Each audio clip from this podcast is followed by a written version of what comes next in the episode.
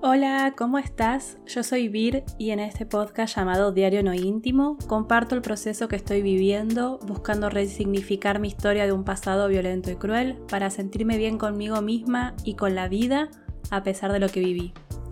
En este episodio voy a hablar sobre la sobreexigencia, el correr detrás de una perfección que no existe, el querer controlar todo para que salga perfecto o como yo esperaba, y el no poder disfrutar de absolutamente nada porque siempre se ve el vaso medio vacío en vez de verlo medio lleno. El siguiente episodio está destinado solo para personas adultas.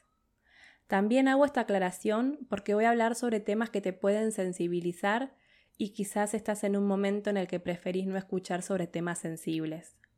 Si es así, pone pausa y hace o escucha otra cosa que te haga sentir bien.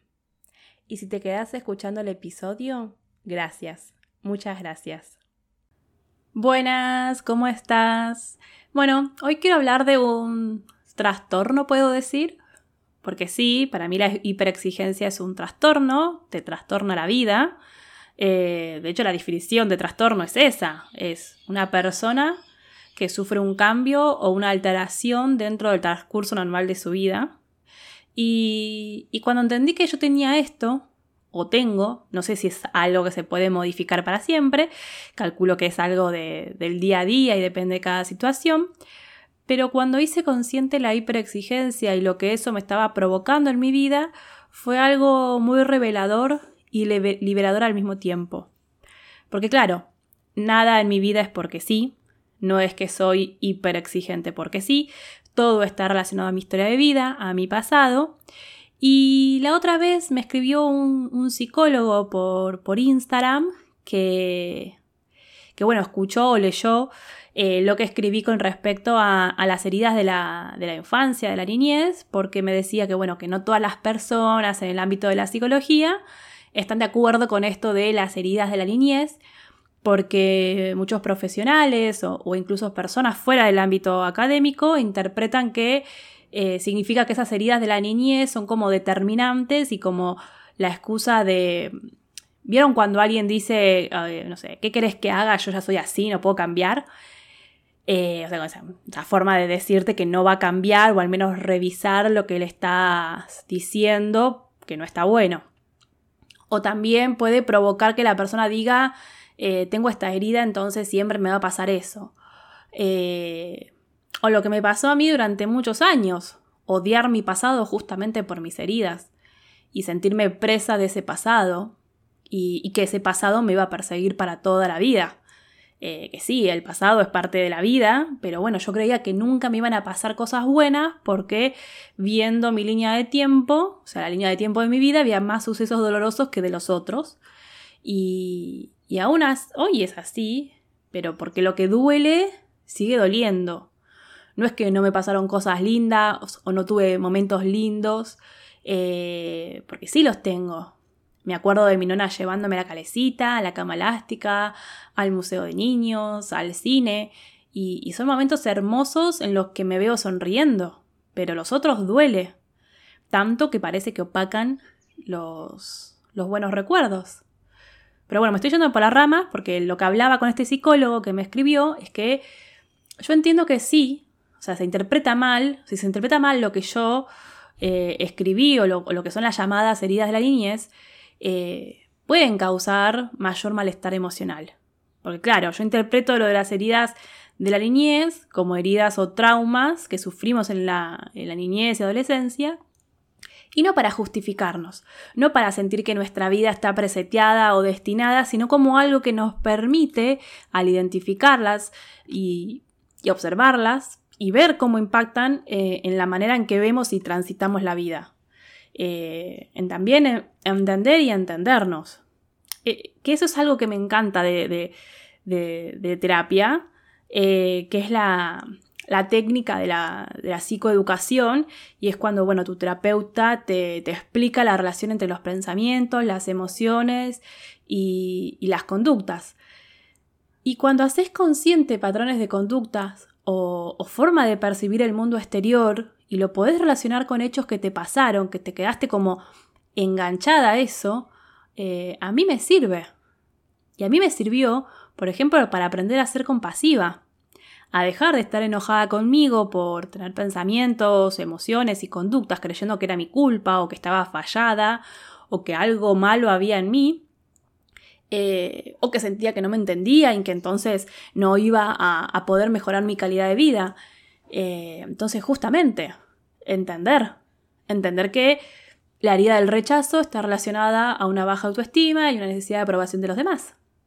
Porque claro, es común que confundamos cosas de la personalidad de una con respuestas al trauma de esas heridas de la niñez. Y eso me pasó con la hiperexigencia.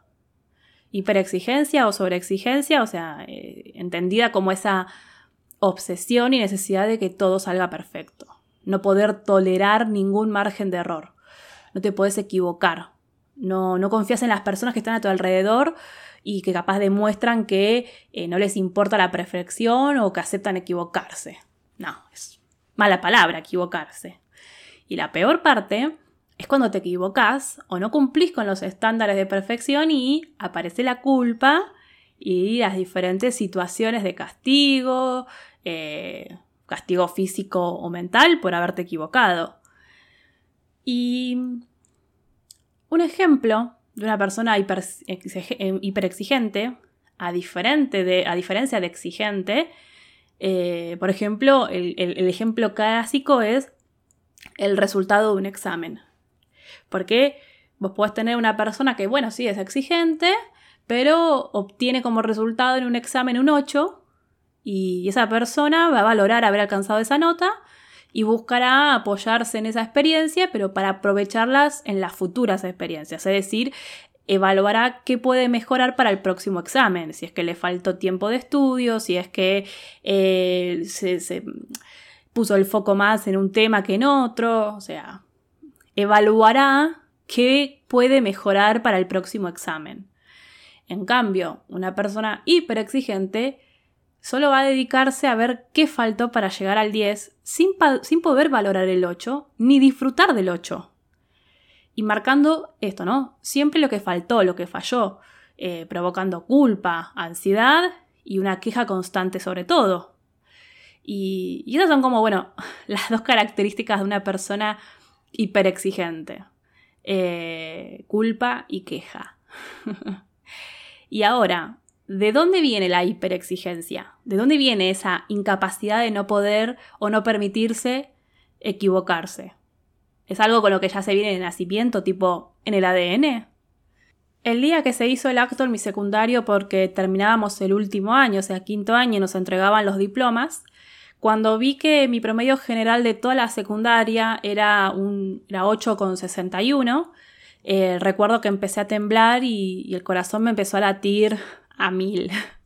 No es que esperaba un promedio de 10, eh, pero bueno, sabía que era lo que se venía, porque mi padre apenas vio el diploma, en vez de felicitarme, me dijo, ah, un 8,61, ni siquiera llegaste a un 9, fallaste, fallaste. O sea, me estaba recibiendo de la escuela secundaria con un 8,61 y había fallado. Eh, y esto es porque para Guillermo siempre fue importante sacarse un 10. A lo sumo un 9.50. Un 9 ya era algo malo. ¿Será 10 o 9.50 o nada?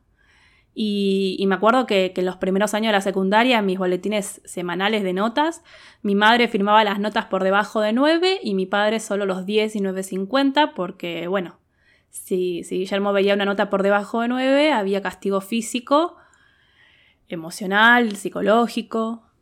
Entonces, claro, para mí equivocarme siempre era no hacer algo perfecto, no recibir la nota perfecta.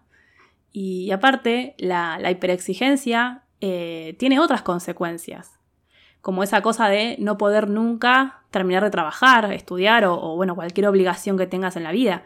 Siempre falta y falta. Eh, y porque aparte te pones metas inalcanzables. Y, y, cuando detecté y acepté esta característica de mí, la, hiperexigencia, y además pude ver qué es lo que provocaba en mi vida, o sea, el malestar que provocaba en mi vida la hiperexigencia, por ejemplo, crisis de ansiedad diarias, que bueno, terminaban en crisis de angustia, eh, sentir ese, vacío en el medio del pecho y el estómago. Eh, y claro, me ayudó a entender de dónde venía esa hiperexigencia, que no era algo fallado en mí, que no era algo que estaba en el ADN, sino que había sido algo aprendido en los primeros años de vida. Y lo bueno es que lo aprendido se puede desaprender y aprender nuevas formas de ser. Por ejemplo, en vez de ser hiperexigente, ir en búsqueda no de la perfección, sino de la, de la excelencia. Eh, porque ser exigente es esto de poner el foco en el resultado y hacer las cosas como sea, eh, incluso con un enorme desgaste físico, mental y emocional que, por lo general tiene consecuencias en, la salud y, en las relaciones de las personas, porque vivís con una tensión extrema en, cosas mínimas. Y, y, la sensación de que nunca se llega a tiempo porque siempre se está en la urgencia. Y, y sí, yo hasta hace un año y medio tenía una forma de trabajar en lo profesional como si fuera un bombero apagando incendios constantemente. Y no me gustaba. Por eso también dejé de trabajar como, como social manager y community manager. Eh, o trabajo solo con negocios o empresas que entiendan la diferencia entre importante, urgente, no importante y no urgente. Que no es que todo es importante y urgente y hay que hacerlo para ayer. Eh, una de las cosas que, que hablo ahora cuando, me entrevisto con, nuevos posibles clientes es esto, entender que no que voy a estar manejando el teléfono, no sé, del Incucay. Eh, para quien no sepa, el Incucay es el, organismo que se encarga de los trasplantes en Argentina. Entonces yo no me estoy encargando de organizar el traslado de un corazón de una provincia a otra para alguien que lo está esperando con riesgo de vida. No, Entonces, si yo no, tengo esa, esa urgencia esa, y esa necesidad así urgente y de, importancia, no voy a estar trabajando como si. Y, y en esto me ayudó a hacer el clic una frase que, dijo Jonathan Ariste en uno de los episodios de su podcast, eh, que ya creo que lo mencioné, y la frase que dice es, hecho es mejor que perfecto. Creo que ese episodio y los otros que habla sobre, sobre eso los escuché como cinco veces cada uno, porque me ayudó mucho. Y me ayuda mucho el conocer la historia de otras personas que tienen una forma diferente de ver las cosas. En este caso, ver personas que no buscan la perfección, sino la excelencia. Y que la excelencia, o sea, como eh, que es el foco en el camino, eh, que nos lleva al resultado, eh, entonces la mirada no está puesta en el resultado, sino en el proceso que hacemos. O sea, se aprende con esto de eh, observar y, de esa forma ir hacia el logro. Y en esto también me ayudó cuando eh, en el 2020 estudié sobre la metodología ágil, que la metodología ágil se, se, usa en el desarrollo de software y otros proyectos de alto rendimiento, pero bueno, los principios y valores, eh, lo mismo que las herramientas, las implementé en diferentes ámbitos de mi vida también. Sobre todo esto, lo mejor que te puede pasar es equivocarse. O sea, imagínense el terrible clic que hizo en mi mente escuchar eso. Lo mejor que te puede pasar es equivocarte rápido. ¿Qué? y bueno, eso. Entender que el error, el equivocarse y el no saber no es algo malo sino entenderlos también como, como una oportunidad de aprender algo nuevo, de cambiar algún hábito, de reflexionar, eh, tener una conversación conmigo misma, con otras personas, para ver diferentes puntos de vista. Y, con esto decía lo, del principio y lo de las heridas de la niñez. No es que el concepto de heridas de la niñez son para que las personas se excusen o justifiquen en sus acciones o para que sientan que no tienen control de sus acciones, pensamientos o, o emociones sino para mí eh, es bueno porque no es algo que está dado por la genética, sino que fue aprendido en los primeros años de vida. Y sobre todo cuando en esos primeros años de vida hubo situaciones dolorosas y quedaron traumas, son heridas, son heridas que si no hacemos conscientes, obvio que van a dominar nuestra forma de pensar, de sentir, de actuar y de percibir la vida. Ojo, no es algo sencillo. Hay veces que me encuentro poniéndome el traje de hiperexigencia, pero lejos de enojarme, intento respirar y buscar la forma de sacarme ese traje. O, en todo caso enojarme con, con, Guillermo, por ejemplo, por haberme enseñado a fuerza de golpes e insultos que lo único aceptable es la perfección. Y en esto fueron claves las, las páginas matutinas y el diario personal, porque con ambas herramientas de escritura pude conocer a esa voz interior que era la que me guiaba en mi forma de ser, la forma de pensar, la que me criticaba continuamente y, me obligaba o instigaba a ser hiperexigente. Pude conocerla, reconocerla y conversar con ella. Porque claro, obvio que es una parte importante de vos, porque es, la voz eh, que también, o sea, es la voz que está continuamente en tu, en tu mente y que también puede desaprender y volver a aprender nuevas formas de, tratarte de manera compasiva. Y bueno, el ejercicio de escritura de este episodio vamos a, conocer un poco esa voz interior, esa voz que nos habla y guía, a ver si es una voz que busca la excelencia o la perfección. Entonces el ejercicio es eh, que completes la frase me exijo ser, ¿no? Puntos suspensivos. Eh, por ejemplo, puede ser me exijo ser una perfecta escritora. Y a continuación puedes escribir sobre cómo te hace sentir esa exigencia e intentar reflexionar de dónde viene esa exigencia. Eh, otro siguiente paso sería racionalizar esa exigencia, es decir, eh, ¿es razonable la exigencia? ¿Para qué debo atender esa exigencia? ¿Qué me, me haría sentir si fuera perfecta? y bueno, es una, serie de preguntas que, te ayudan a entender esa, exigencia o sobreexigencia que, que actúas.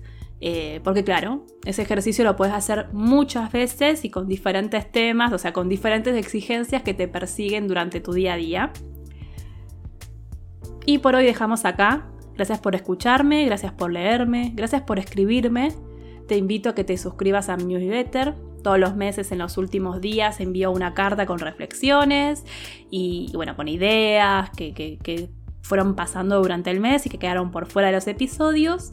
Eh, para suscribirte, como siempre, el link está en la descripción, al igual que el link para suscribirte al canal de Telegram, donde publico las novedades y de esa forma te llega una notificación y no, dependes del algoritmo de las redes sociales.